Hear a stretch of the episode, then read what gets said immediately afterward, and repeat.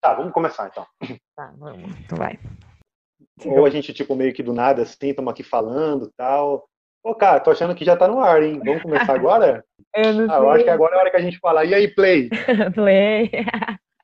É, play, tamo aí. Episódio número 31. Ah, é isso.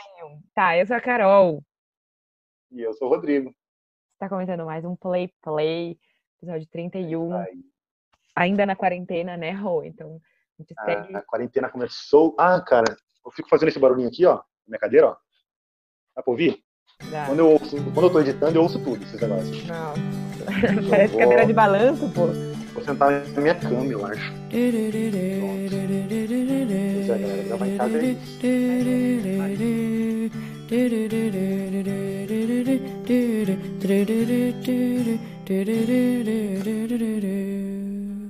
Sim, a gente continua de quarentena, então as nossas gravações 40 continuam à distância, né?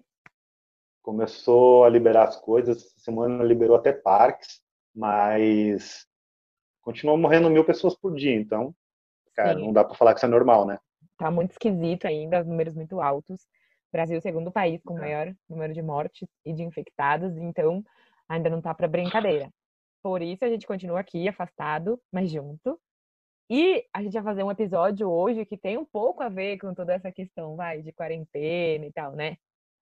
Sim, sim. Mas, ó, deixa eu falar um recadinho antes pra galera. Ah, qual recadinho? Foi seu aniversário semana passada. Rodrigo! E daí? Conta pra galera. O que, que tem a ver? Parabéns. Para de ser Fala, bobo. galera, comigo.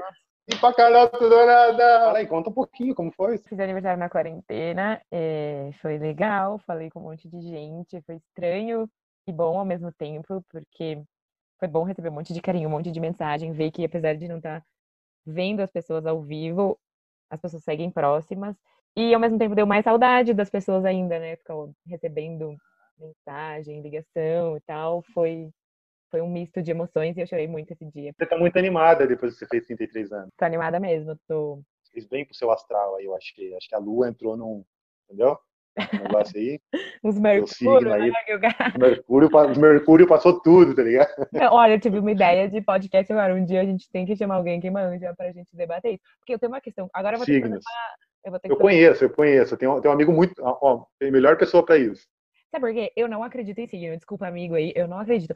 Mas meu signo combina muito comigo. Então isso é muito inexplicável. É o Felipe, eu vou mandar pra ele. Depois falar, ó, Felipe, ó, você precisa gravar um de signo explicando tudo, já que a. Carol não, não bota muita fé. Eu também não boto, não, mas eu gosto de brincar que eu acredito. Mas o teu também combina com você. Porque aí tem, sabe o que é bom de, de acreditar um pouquinho? É porque daí tem, tem onde você ocupar, entendeu? Daí você bota a culpa no É, signo. óbvio. É gostoso fazer isso. Eu só, É, fazer o eu quê, né? eu Nasci choro pô, de assim. gêmeos. É, eu só choro assim porque eu sou de câncer também, tá certo?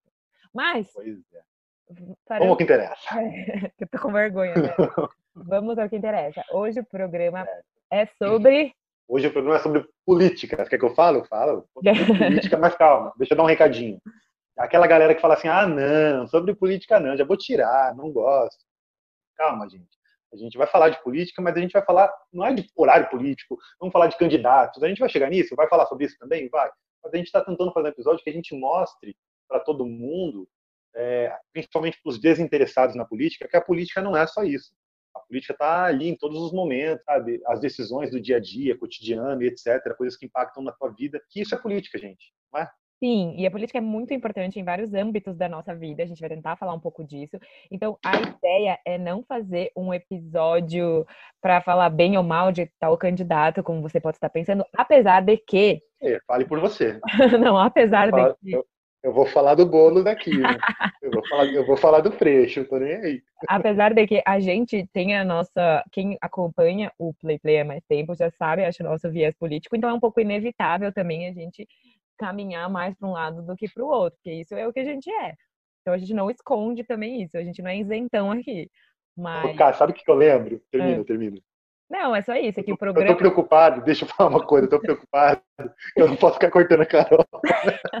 Tá É, a, preocupado? gente gravou, a gente gravou semana passada um programa que foi ao ar, que é o outro podcast que a gente tem, inclusive depois a gente vai falar com mais calma sobre ele, que é o podcast Legendas Amarelas, de É. filme, tá lá, tá lá. Mas aí quem ouviu, muita gente falou, ah, cara, vocês não deixaram a Carol falar, vocês cortaram muitas vezes a Carol. Então, agora, depois disso, não é porque agora... a gente está no podcast, não. A Carol é testemunha disso.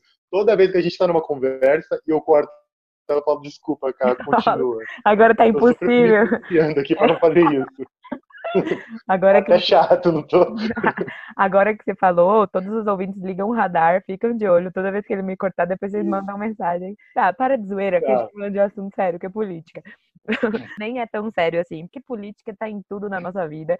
A gente vai começar falando disso com as nossas histórias de sempre. Então chama o Chicó. Quem vai começar primeiro? Não, não, mas calma, antes de chamar o Chicó, a gente tem que lembrar de falar a nossa frase.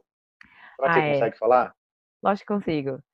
Então fala nossa dose semanal ixi, em formato de podcast. Faltou alguma parte? Nossa, cara, de reflexão e diversão. Isso, tá. Nossa dose, nossa dose semanal de reflexão e diversão em formato de podcast. Gostou? Já tá. falei que quando a gente fizer uma live, a gente vai pedir para alguém entrar e falar. Imagina, a pessoa vai falar errado, se tiver você junto com a pessoa, você vai, ah, acertou. Você não vai nem saber se a pessoa errou, acertou. Não vou, não vou. Eu vou meter o louco, vou presentear sem saber. Vamos lá. É. Chama o Chicó, então. Quem vai começar contando história? Eu ou você? Chama ele aí, a gente vê. Vai lá. Quando, quando voltar, já vai, vocês já vão saber quem, quem ganhou esse para o ímpar. Vai, par. Ímpar. Não sei. Só sei que foi assim.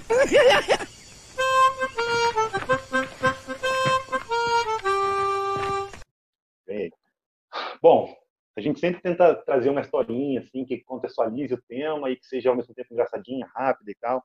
Dessa vez eu acho que eu não tenho. Talvez eu tenha, mas eu não consegui pensar uma história bacaninha e tal de eleição. De repente, quase, quase sempre assim. Chega no meio do episódio e falo, puta, poderia ter contado essa história.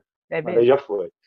E aí eu vou contar assim como eu comecei a participar de eleições, como criança, aquela visão de criança sobre as coisas e como isso foi marcando a minha trajetória e, e, fez com que, no final das contas, hoje eu odiasse o Bolsonaro. Tô brincando, não tem nada a ver com isso.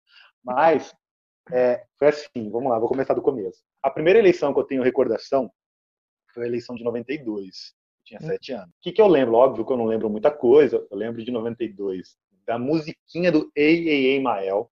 Eu lembro que o Maluf foi eleito. Eu lembro de uns comícios do Maluf.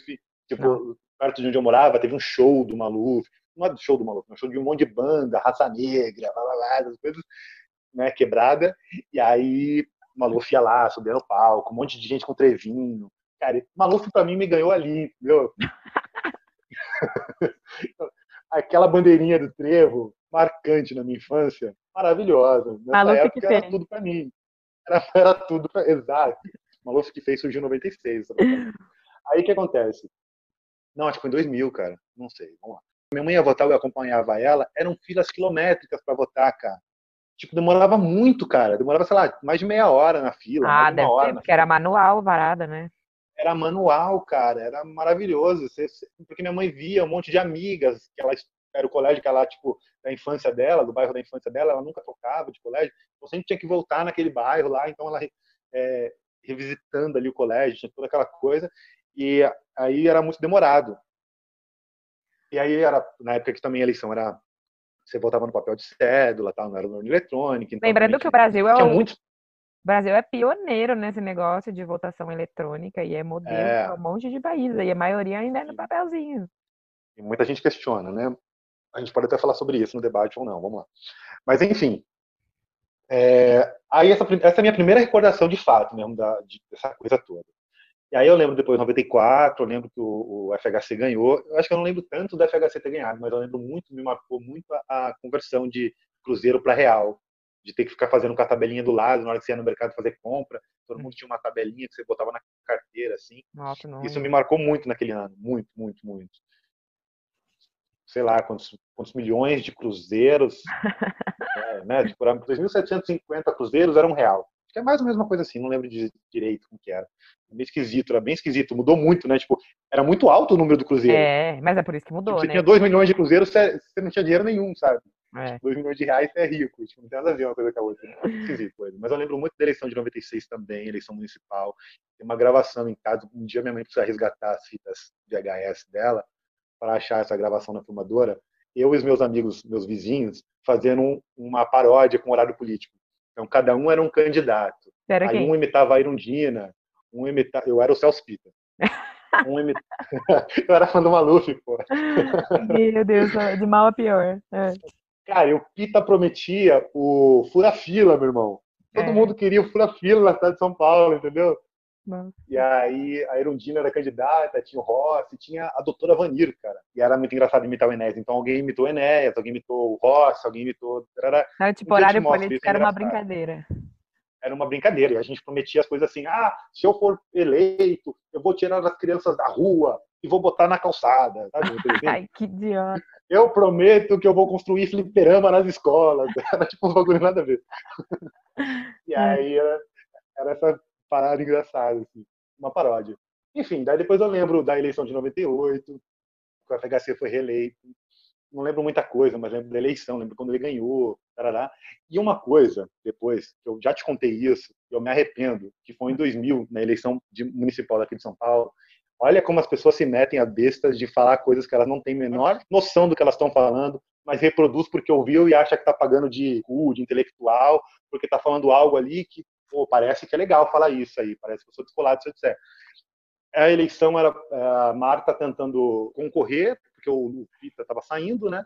E o Maluf estava tentando entrar, o Maluf se ferrou, porque o Maluf tinha falado isso do Pita, não pode, um bom prefeito, nunca mais vota em mim, se fudeu mesmo que ninguém votou. Como é? E do aí? Malu? Mas seu Pita não for um bom prefeito, nunca mais vota em mim, que eu vou botar rota na rua. e É. aí, não, mas olha a papagaiada. A professora me pediu para fazer um comparativo de propostas entre os dois candidatos do segundo turno, Boa que essa era professora, a hein? Marta e o Maluf, a professora de história. Falei, cara, na hora de apresentar lá, começou a galera a apresentar, a professora fazer uns comentários, eu tipo quis falar um negócio lá. Falei, ah, professora, mas é que essa Marta aí também, ela só quer aprovar o casamento entre os gays porque o filho dela é gay. O Supla, eu nem conhecia o Supla, acho que nem tinha tido o caso dos artistas, eu nem sabia quem era. Cara, eu não sabia nem o que eu tava falando. O eu tava reproduzindo algo que eu Rodriguinho- de alguém. Lançando horrível, fake news. horrível. Preconceituoso, fake, exato, preconceituoso, fake news e, e, cara, reproduzindo algo que você nem sabe o que é, nem sabe- você nem concorda com aquilo porque não tem embasamento nenhum. você- mas não, cara, eu queria falar. E aí a professora discordou de mim e eu meio que tentei debater porque eu sempre fui um cara chato de querer falar as coisas. Foi horrível, foi horrível, assim, tipo, tenho muita vergonha. Devo ter pagado um mico que eu nem tinha noção na época do mico que eu paguei. Bom, vou encerrar a história por aí, porque depois daí acho que. Daí é onde, depois daí, galera, é onde eu me acertei, entendeu? Depois daí, graças, graças a esse dia aí, eu vou ter ser um bom cidadão. E não um cidadão de bem, vou deixar claro. Cidadão de bem eu nunca fui nunca serei. Essa foi sua despedida, então?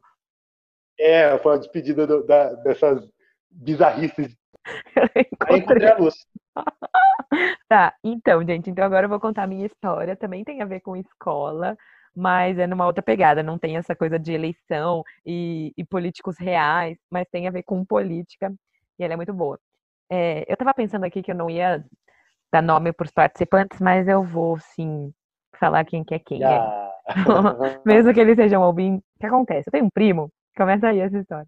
Meus amigos mais chegados certamente já ouviram falar sobre meu primo, porque ele me enche muito o saco a respeito de política, a gente tem um posicionamento bem diferente. Mas o que acontece é, desde que a gente é pequeno, a gente é muito próximo e a gente tem a mesmíssima idade, a gente estudou juntos a vida inteira, sei lá, até uma oitava série, a gente estudou juntos na mesma sala. Só que meu primo e eu, apesar de a gente ser próximo, a gente é muito diferente. Meu primo sempre foi fanfarrão, zoeiro. Eu sou zoeira também, quero deixar isso claro. Mas ele é sem limites, assim, ele é zoeiro por zoeiro e tal. E acontece que a gente tava na escola, quinta série, e meu primo resolveu ser. Ixi, como chama? É... Como chama? Coordenador, líder da sala. Não, representante. Representante da sala. Ele colocou o nome dele lá, tal, virou representante. Eu nem sei direito o que, que o representante faz, ainda mais na quinta série o que, que ele fazia, mas tinha umas funções lá, ajudar a professora, Pagava a lousa. dar uns papéis. E o que aconteceu? O meu primo só queria ser representante porque ele era aparecido, fanfarrão, quer ser o centro das atenções Popular, popular. popular, mas evidentemente ele não queria fazer nada das obrigações da função, ele só queria os louros de ser o representante. E acontece que na nossa turma tinha um menino muito ligeiro, que o nome dele era Felipe Homem, Homem era o sobrenome.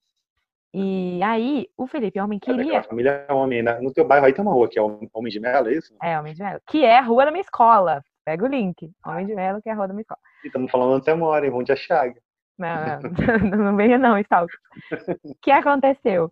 O Felipe Homem, ele queria muito ser representante e ele não conseguiu. Só que ele, sagaz, começou a prestar atenção. Posso fazer a pergunta? Pode. Você lembra se era por votos?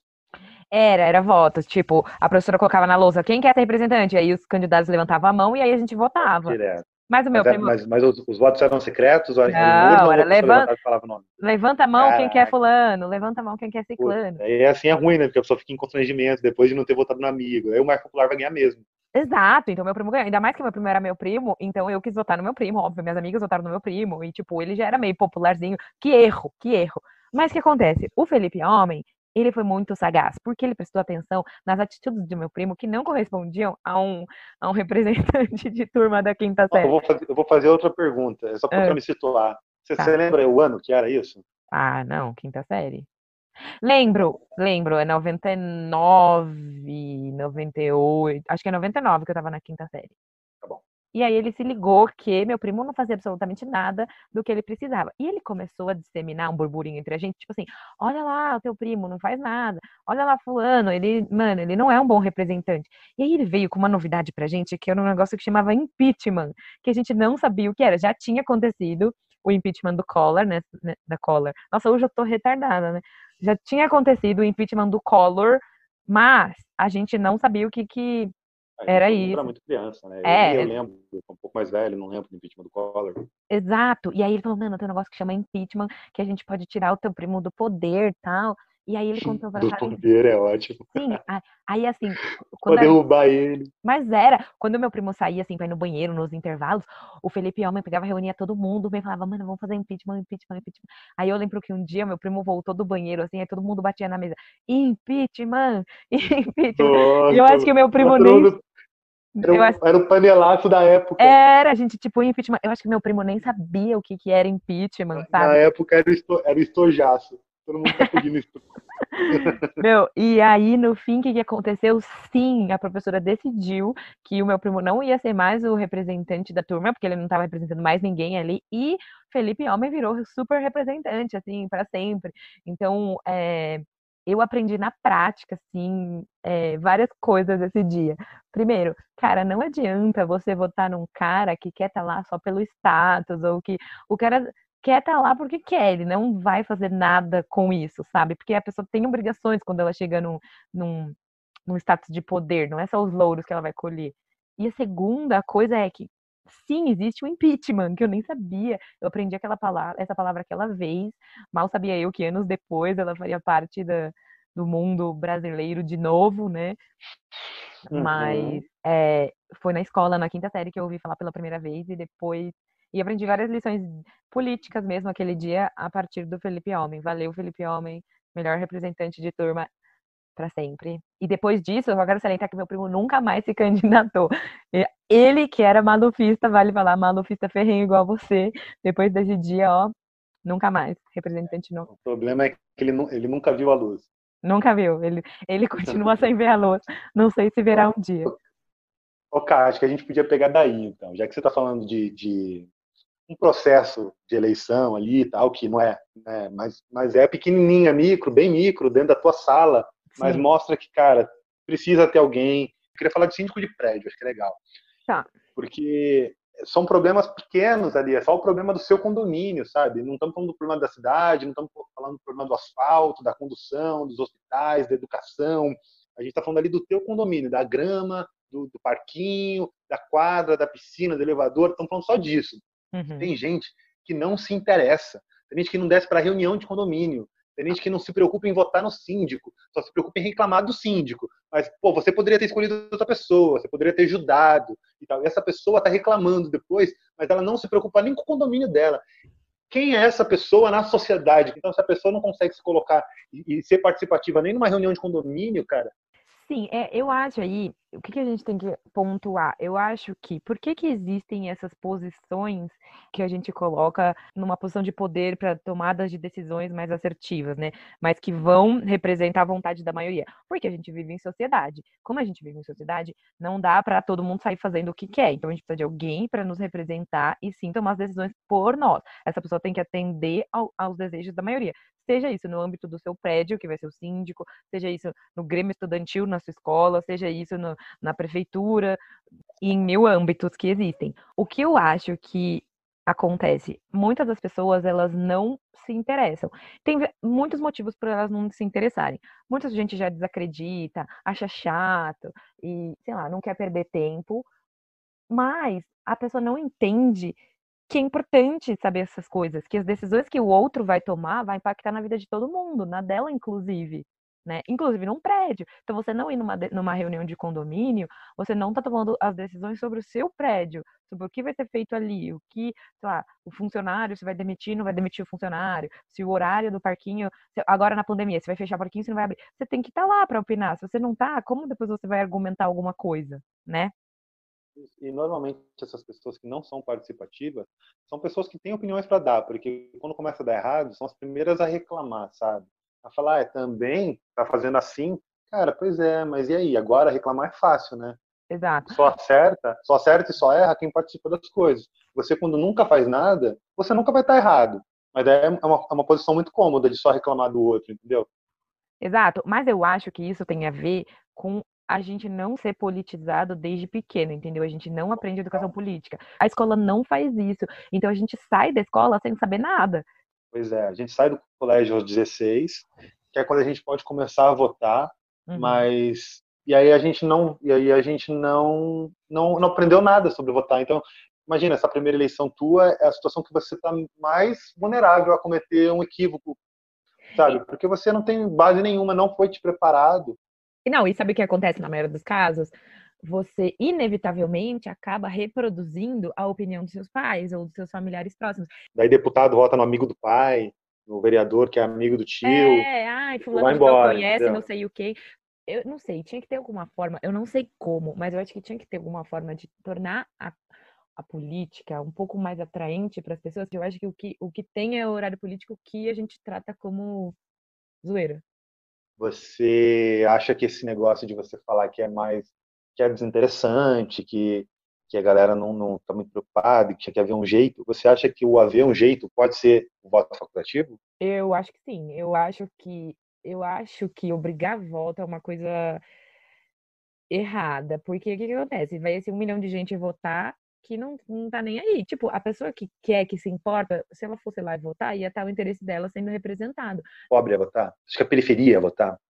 eu acho que a partir do momento a, a pessoa tenha consciência que é através do voto que ela consegue transformar. Mas você acha que esse é um pensamento que está mais elaborado na classe média, na classe alta, e o pobre nem tem consciência disso ainda?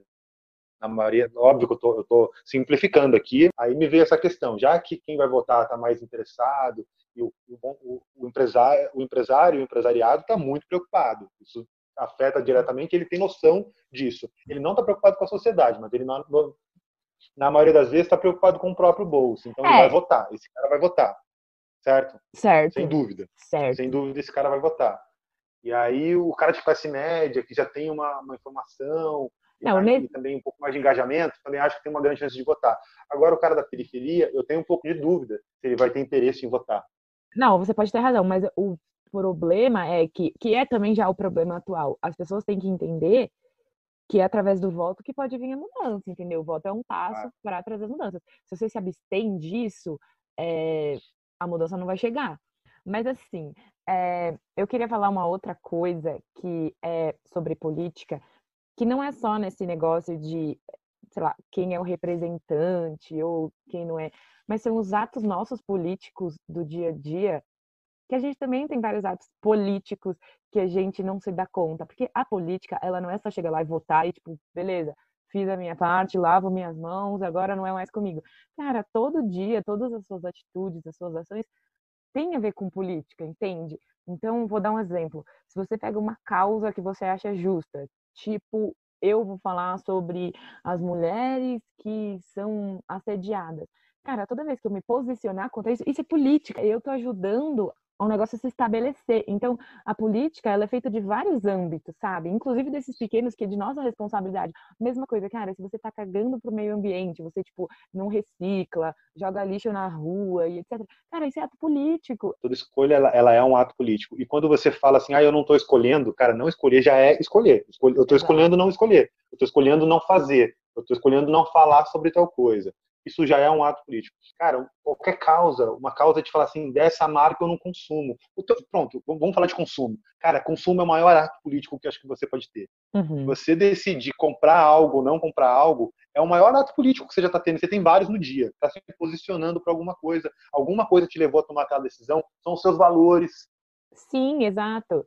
E, tudo, e todas as suas decisões, elas impactam de alguma forma. Os impactos, eles não precisam ser enormes, gerar grandes coisas, mas é um impacto, é um consumidor a menos, é uma pessoa a menos que está apoiando um cara agressor, sabe assim? Então, eu acho que a gente precisa entender que a política também está nas nossas mãos, não é um negócio só hum, que a gente atribui ao outro, sabe? E, e eu acho que a gente tem que deixar claro que, que política ela não é uma disputa, é para ser o interesse de das pessoas apenas, não é o certo e o errado, o lado A, o lado B. É que hoje em dia ela meio virou isso, né? Lamentavelmente. Então hoje é torcida organizada. Mas a política não é isso. É... a própria sociedade, né, cara? A sociedade não é uma disputa. Tipo, por que, que você precisa ter muito e o outro precisa ter pouco? Não pode ser algo mais igualitário. Igualitário não significa todo mundo ter a mesma coisa, né? ah, esse comunista tá falando isso. Não, não é isso. Mas, gente, sério que alguém pode estar morrendo de fome e alguém jogando comida fora, isso está tá justo para você? Isso está fazendo algum sentido na cabeça de alguém? A gente precisando de comida e o outro jogando um monte de comida no lixo? Não, né? Não dá para você entender que isso é sobra e para o outro é o que está faltando? Pois é, então. Então, acho que o exemplo da, da Covid serve para mostrar para as pessoas se a gente tiver cura para um, vai ter para todos se a gente, o rico e o pobre não vai pegar a doença. Então, uhum. Então, tipo, a saúde de um é a saúde de todos, entendeu? Essa uhum. coisa que a galera tinha que colocar na cabeça. É, e eu acho que isso só vem. Não é comunismo, cacete. eu acho que isso só vem a partir da informação. Quanto mais pessoas se interessar e buscar e querer realmente tentar. Eu acho que também a gente chega num ponto da política que muita gente já largou mão, sabe? Agora, falando em falar, se posicionar, não se posicionar, e aquela polêmica lá no mundo futebolístico? Foi da volta ao futebol, o Raí se posicionou e tal, e falou mal do Bolsonaro. E aí o Caio falou que dirigente não deve falar sobre política, ele deveria falar sobre futebol. Ele... Ah, você tá brincando comigo, Caio. O Caio condenou o Raí pelo Raí se posicionar. E aí depois o Casa Grande condenou o Caio pelo Caio ter condenado o Raí. E aí ah, e na boa, o, Cas, o Casão é mito nesse sentido. O Casão, o movimento político que ele participou ali da democracia corintiana, um cara super politizado, a democracia corintiana é um negócio, um capítulo muito bonito na história do, do Brasil, eu acho, cara, na boa. Você quer vão falar, ah, é porque você é corintiano, mas eu pago um pau pra essa história aí, cara. E o Sócrates, irmão do Raí, você acha que o Raí aprendeu com quem? Oh, meu Deus do céu, aí é politizado também, pô. É, pois é, essa coisa de condenar a pessoa que se posicionou é um absurdo, né? Meio o cara não pode falar o que ele acha. Eu entendo, o Caio quis dizer é, que o Raí estava lá representando a entidade de São Paulo mas ele estava falando como Raí. Então o Caio está totalmente errado nessa daí. E essa questão do. É que o Caio é o sapatênis, cara. O Caio, o Caio, o Caio é, é, o, é o isentão, entendeu? O Caio é o isentão. O cara que eu não vou falar. É o que a gente tinha acabado de falar lá atrás. Não falar nada é se posicionar, Caio. Não falar nada é uma escolha. E essa escolha é política. Falar ou não falar, as duas coisas são políticas. E o Raí escolheu falar, que eu acho muito importante. É, mas só abrindo parênteses, que também tem a escolha de não falar porque você não sabe. Mas a maioria, principalmente dessas pessoas de, de imagem pública, é eu não quero perder seguidores, entendeu? Ah, sim. A, a maioria da. Eu não vou falar, porque se eu falar aqui, pronto. Sim, você não vai agradar todo mundo, né? É óbvio. E aí essas pessoas perdem a grande oportunidade de serem representantes de uma causa que se elas comprassem, cara, tinha mais chance daquilo acontecer. Eu acho, eu acho legal a gente falar do Felipe Neto. Eu gosto muito do exemplo do Felipe Neto, que era um babacão e foi cada vez mais ficando um cara politizado. Sim, porque eu acho que a gente tem que falar isso. As opiniões, elas não precisam ser fixas. Vocês não veem o Rodrigo, que era malufista, e hoje não é mais. Aí eu vi a luz. E viu a luz. Então, mano, as coisas elas podem mudar, elas são passíveis de mudança. Então, você primeiro, você não precisa saber de tudo. Depois, a sua opinião de agora não precisa ser a mesma daqui a um ano. Você pode se informar, você pode saber o que está acontecendo melhor e mudar de opinião, que é o que aconteceu com o Felipe Neto, né? E eu acho muito legal o que ele tem feito de um tempo para cá, cara. E ele tem é, assumido um papel não só de falar e se posicionar, mas de cutucar os outros influenciadores. E fala, cara, quem não se, quem se calar agora é cúmplice. Quem se calar agora diante desse governo, diante dessa coisa toda que está acontecendo, tá junto. Eu acho isso muito legal, cara. Tá tirando um monte de gente da zona de conforto, porque a zona de conforto é esse medo de perder popularidade, a zona de conforto é esse medo de perder patrocínio, e isso tem, tem negros morrendo, e você está aí preocupado com seu patrocínio, entendeu? Então, cara, isso é muito egoísmo, e ele está martelando nessa tecla, eu acho muito legal que ele fez, essa militância toda dele. É muito legal e é, sobretudo, muito estimulador ver que uma pessoa conseguiu se conscientizar a esse ponto, né? Uma pessoa que falava um monte de bobagem, abobrinha e tal no YouTube, e aí você vê que, cara, é um processo, a pessoa começar a se informar, a pessoa ir atrás e. O cara tinha 20 anos, bicho. É, tem essa também. Eu acho que a questão da idade, ela é, é relevante, sabia? Eu, eu, eu tendo a evitar essas questões de tipo, ah, mas é porque é jovem, é pequeno. Mas eu acho que a gente vai tendo mais maturidade mesmo para algumas questões, quanto mais velho a gente fica. E eu acho que essa questão é. Seria, não seria necessária essa maturidade se a gente, como eu falei lá no começo, é, estudasse a política, soubesse desde cedo. E digo mais, agora vou contar uma fofoca, que não é fofoca, é sobre a minha vida. Eu estudei jornalismo, né, como alguns de vocês sabem já. E aí eu cheguei lá numa disciplina, um dia tinha assim, jornalismo político. Vamos fazer. Era obrigatório, né? Entrei lá. Cara, da minha sala, sei lá quantas pessoas tinham, 60 pessoas acho que nem cinco manjava de política, assim, manjava de política. E, cara, pra você ser um jornalista político, você tem que manjar de política. É claro, todo mundo lá nem tinha começado a carreira, ainda estava estudando tal. Mas é bizarro como a gente estava estudando para ser jornalista e a gente não manjava nada de política. O professor teve que começar do B a B, tipo, contar a história mesmo, contar hum, como é foram as eleições, e depois ditadura, tipo, como se formaram os partidos. Porque a gente estava lá, um bando de adulto que já votava, e a gente não tinha mínima noção. E isso foi na faculdade.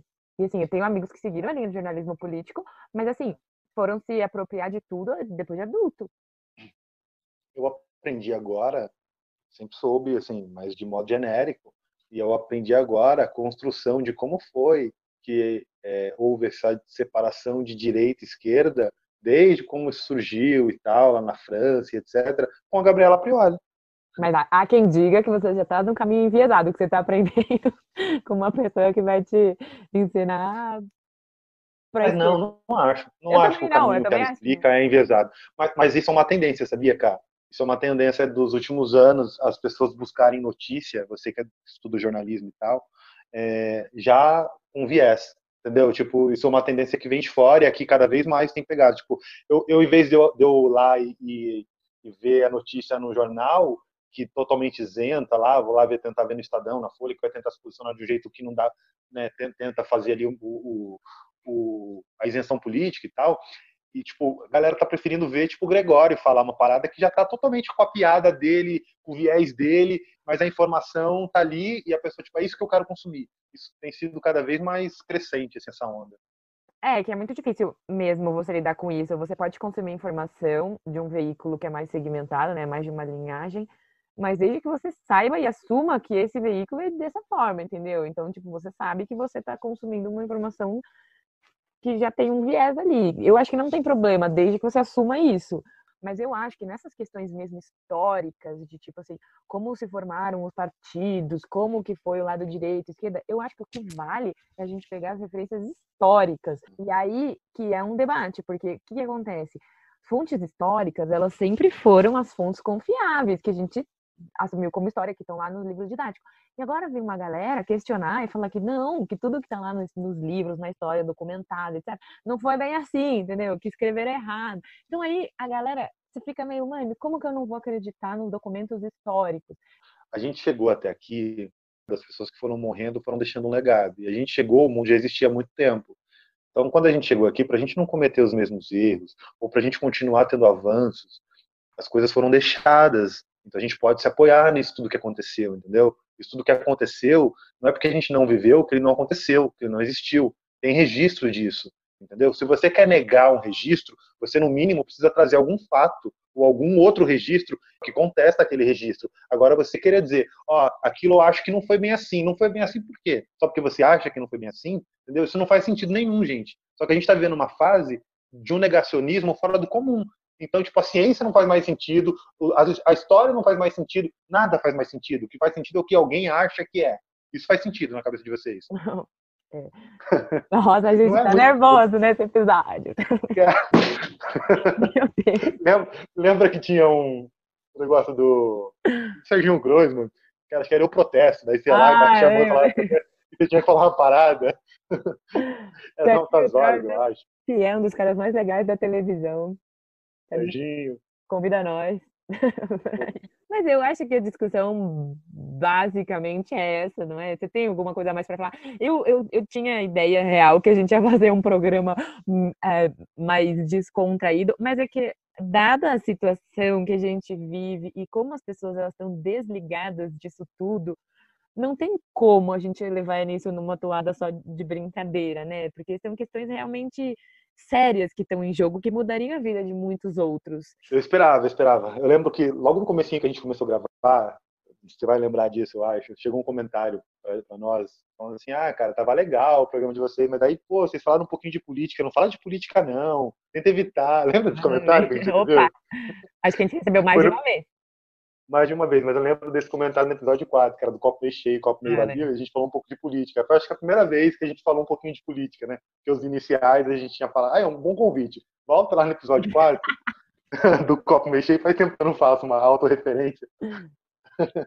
Volta lá e ouve que esse episódio é bom. A gente tá começando, é, é bem diferente aí. É. Era bem diferente. Mas olha, aí a é- gente recebeu, eu lembro da gente receber esse comentário e tal. Eu falei, cara, não tem jeito, cara. A gente vai fazer, querendo ou não, porque é como a gente se posiciona. né? O que a gente tá falando, se a política é tudo, qualquer posicionamento, eu não preciso falar assim, ó, eu não voto no, no, no PSDB e eu voto no PT. Ou eu não voto no PT e eu voto no Novo. Não precisa ser assim para falar que eu tô falando sobre política. sim, eu acho Então não que tinha como a gente não falar disso, né? E a gente, tipo, meio ficou preocupado na época da gente refletir e falou, cara, não tem jeito, a gente vai fazer isso o tempo todo. eu acho que o É que quem a fica- gente é. Exato. Eu acho que o que fica nesse episódio aqui, se isso servir, pelo menos para alguém ter mais consciência, é, primeiro, a política ela tá em vários atos e ela não tá só na mão de quem tá lá no poder, ela tá na nossa mão, no nosso cotidiano, dia a dia, nas coisas que a gente faz. Segundo, informação é poder, cara. Então, quanto mais informado, com base você tem, mais você pode argumentar Ô, cara, sabe o que, que a gente tem que fazer agora? que Oferecimento Legendas Amarelas. Ah, você pensou no filme? Pensei agora, não pensei em nenhuma. E quando você estava falando sua última fala, eu pensei num filme. Você não estava me ouvindo, atenção ouvintes. Ele não estava me ouvindo para ficar Não, não, pensei pensando. no filme porque eu estava ouvindo em você. O Ah, filme fez. Eu só pensei no filme porque eu estava ouvindo o que você falou. tá bom. A minha fala te remeteu a esse filme, então. Exatamente isso. Então vamos ao momento Legendas Amarelas. Vamos ao momento. Chama aí, você pensou em um? Não, fala você primeiro, que agora durante a sua fala. Ah.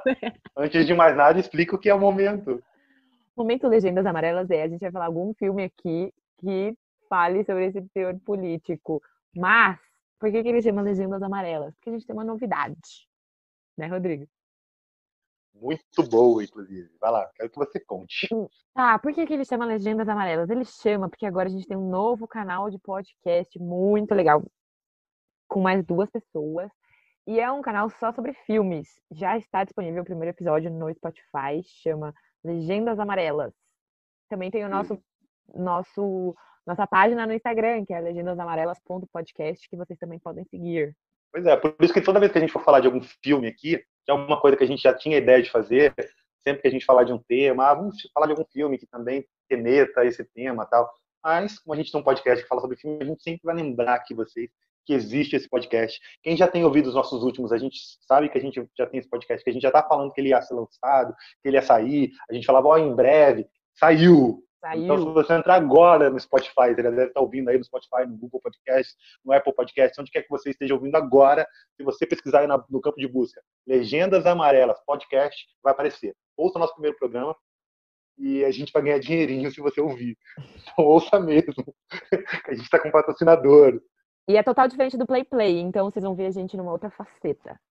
É, com mais pessoas, é uma outra coisa. A Carol encarnou outro personagem. Lá ela chama Carol Éden, é outra coisa, você tá ligado? Besta, fala logo o seu filme. É seu filme? É verdade. Verdade. Não, você falou, ó, você falou assim, informação é poder. Foi isso que você falou? Foi. Sabe que filme que eu pensei? Que filme? Livro de Eli. Ah, nunca vi. Nunca viu? Nossa, esse filme é maravilhoso, cara. Nunca vi. Com o. Como é o nome dele? Sei lá, Denzel. Washington. Ah, Denzel Denzel Washington, Denzel Washington. Cara, esse filme é maravilhoso. E eu não vou falar muito do filme, porque é um filme muito bom. Eu aprovo demais esse filme. Mas eu não posso falar muito sobre ele. Mas ele está o tempo todo buscando um livro ali, porque informação é poder. Quem tiver esse livro vai conseguir doutrinar e controlar os povos. Mas quem não tiver, tá ferrado. Caraca, agora que você está falando, me remeteu a um outro filme que fala também de livro, de informação, e aí tem o lado político, que inclusive, olha aqui o link, hein, que inclusive é um livro, o filme é um livro, entendeu? Tipo, é baseado num livro, que inclusive é o livro que eu levei para votar quando eu fui votar com o livro na mão. Presta atenção no seu link. Ah, boa. E o nome do filme barra livro é Fahrenheit 451. Quem nunca leu, viu esse filme, vejam e leia, porque é maravilhoso. É sobre os, todos os livros nessa é uma distopia. Todos esses, os livros eram queimados e e os bombeiros é que queimavam os livros. Os bombeiros eles não apagavam o fogo, eles queimavam livros, porque as pessoas não podiam se informar e, e, e saber das coisas. E aí a sociedade era mais fácil de se controlar. Então é muito maravilhoso. Assistam e vejam. No fim, os nossos, até que nosso momento Legendas Amarelas ornou sobre livro. Ornou. É. Agora. essa E agora, Rodrigo? Agora, agora é hora daquele negócio lá, tem que falar aquele negócio. Aquele Cara, negócio. me preparei, me preparei, Carol. Você fez um gargarejo? Obrigado. Mano, na hora do banho agora, de vinagre. Me pre- Não, me preparei de verdade. Ah. Sal, vinagre, ó, comi cebola o dia inteiro. Ai. Alho, não é alho que tem que comer? Comi alho, Ah. gengibre. Aquela coisa toda que você, pra ficar com a voz, sabe, bem postada, assim. Gente, tem que fazer igual o Zezé nos Filhos de Francisco, é gema de ovo cru. Também, também. Isso foi hora do café da tarde. Ah, tá, beleza. E aí, então, tá com o gogó na Me estica. sinto pronto, me sinto pronto. Ai, como a gente é mesmo. No 3, Carol, no 3, chama. Um, dois, três. Vai. Joguei jogo! A gente nunca vai tomar vinheta, porque a gente presta sempre vai pra você, tá ligado, né? Sim. Tá, Jogo é Jogo é o nosso quadro de joguinhos. E hoje o jogo é um pouco diferente, porque ele é um jogo que ele vai durar muito tempo, né, Rô? Sim. Ah, o- jogo vai durar muito tempo, entendi. Não uma brincadeira aqui agora. Sim, Hum. o jogo vai permanecer aí depois que acabar o programa. Sim, porque ele é uma cápsula do tempo. E como que é isso? A gente. Faz ele- um buraco aí, calma aí que eu, tô, eu tô- vou, vou cavar um buraco enquanto você explica aqui pra eu cavar e colocar depois. A gente vai fazer algumas previsões, é, vai falar nossas ideias para eventos que ainda vão acontecer. E a gente vai deixar enterrado isso aqui, essa cápsula do tempo. E a gente só vai abrir quando? Daqui um ano e quatro meses, mais ou menos, é isso. Sim. Já abre em dezembro, último programa do ano, que vai ser, não desse ano, do ano que vem. Então, o último programa do ano, a gente sempre faz uma retrospectiva de coisas que aconteceram no ano, a gente faz as nossas listas. As melhores coisas, lá, lá, lá. quando a gente for fazer esse programa, no final de 2021, a gente vai trazer esse programa de hoje e vai ver quem ficou mais perto, quem acertou mais, quem falou coisas que fizeram mais sentido. Não é uma disputa, não é para ganhar e tal, mas é uma brincadeira. Pra gente relembrar e saber como que a gente estava pensando na, em 2020, no mês 7, e a gente vai descobrir isso em dezembro de 2021. Fala para Carol do futuro, quem que você acha que vai ser eleito prefeito de São Paulo? Meu Deus, que difícil. Eu não tenho muita ideia ainda. É bizarro, né? Porque a gente já tá no meio do ano e a eleição para prefeito é este ano. E eu ainda não sei direito quem vão ser os candidatos. Estou vendo agora uma grande movimentação do senhor Luiz da Atena. Cara, quem eu acho que pode ser. Não, as previsões não são boas, mas eu acho que é um cara que pode vir a ganhar, porque eu acho que o Bruno Covas também mal visto hoje em dia. Eu acho que um cara que pode pintar aí, que sempre bate na trave, é o Russomano. Quem você acha? Cara, é difícil mesmo, porque a gente não sabe nem quem são todos os candidatos. Ah, Carol do céu. Vota no Datena.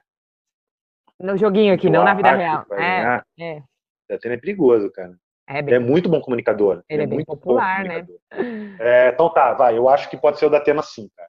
Eu acho que pode ser o Datena. Vamos pro segundo item. Rodrigo, você acha? Pode ser, pode ser que o Guilherme Boulos seja candidato, tipo, é provavelmente meu voto também. Agora, minha pergunta para a cápsula do tempo. Você acha que Bolsonaro ainda vai estar no poder no final de 2021? Não, Não? Não. Eu acho que sim. cara, eu acho que o Bolsonaro vai ser intimado antes disso acontecer. Nossa, eu não tenho a menor ideia assim, de como que vai ser. Porque se o Bolsonaro for impeachmentado, ele não vai sair do poder e falar, ah, beleza, me tiraram. Isso vai virar uma coisa maluca, sabe? Acho que ele vai ser um bom perdedor igual a Dilma foi? Jamais.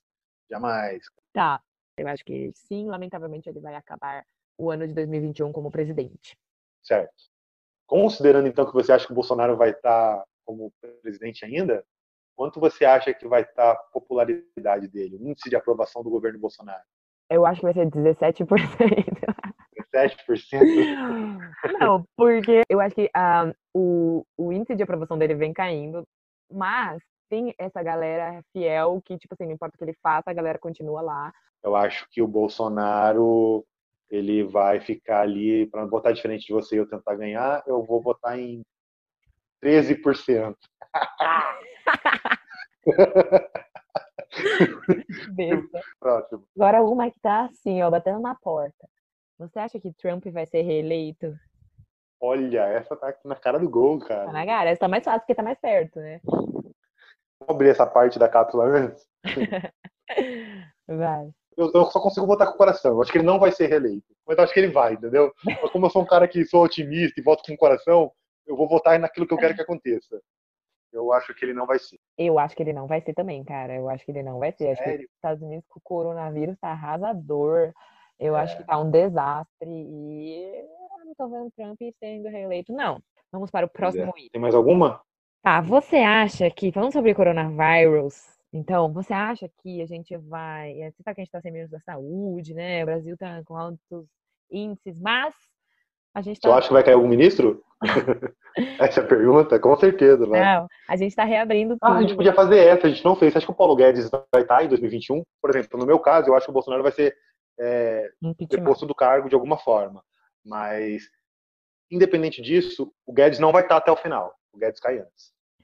Eu acho que o Guedes cai, mas eu acho que o Bolsonaro fica. E eu acho que essa dança dos ministros não afeta esses os bolsonaros mais cegos. Porque eles não importa o que acontecer, Bolsonaro na veia.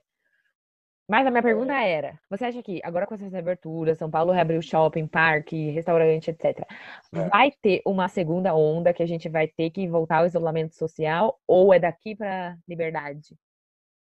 Não é o bairro. Eu acho que não, vai. Puta. Essa eu vou morder a língua.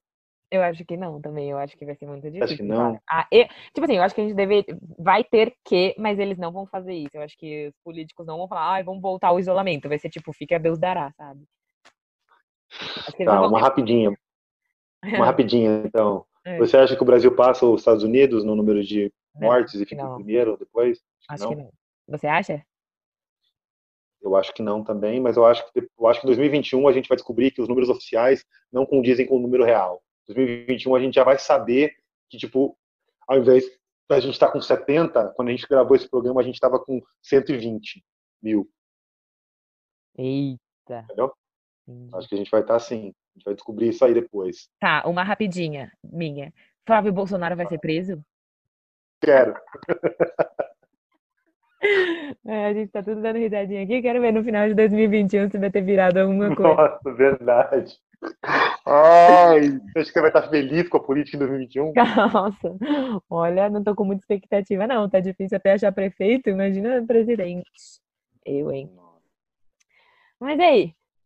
Acabou? Qual o próximo escândalo, vai? Qual o próximo escândalo? Eu acho que a investigação Quem Matou Marielle vai chegar nele. Pois é. Vamos ver. Então, mas a investigação Queiroz pode ter ligação, porque pode ter ligação, pode ter ligação com, com o Adriano da Nóbrega. Eu acho que pode chegar no, no- nas milícias tudo que pode ligar o Bolsonaro à morte da Marielle. Eu acho que pode sim. Vamos ver, né? 2021 a gente vai saber. Mas aí também eu acho que. Talvez, talvez eu edite essa parte, tá, pessoal?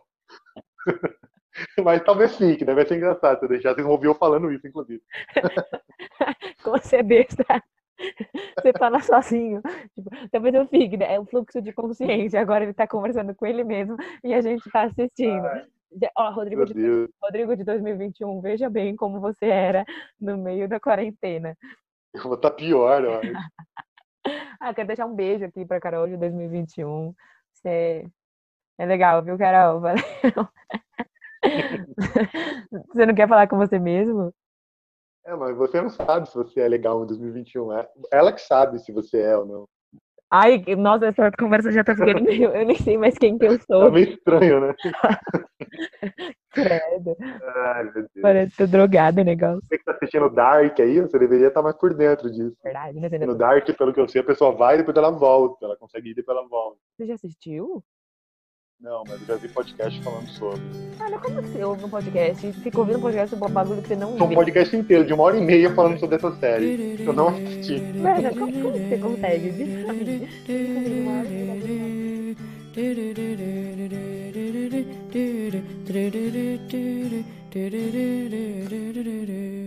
Esse podcast é produzido por Projeto Yellow.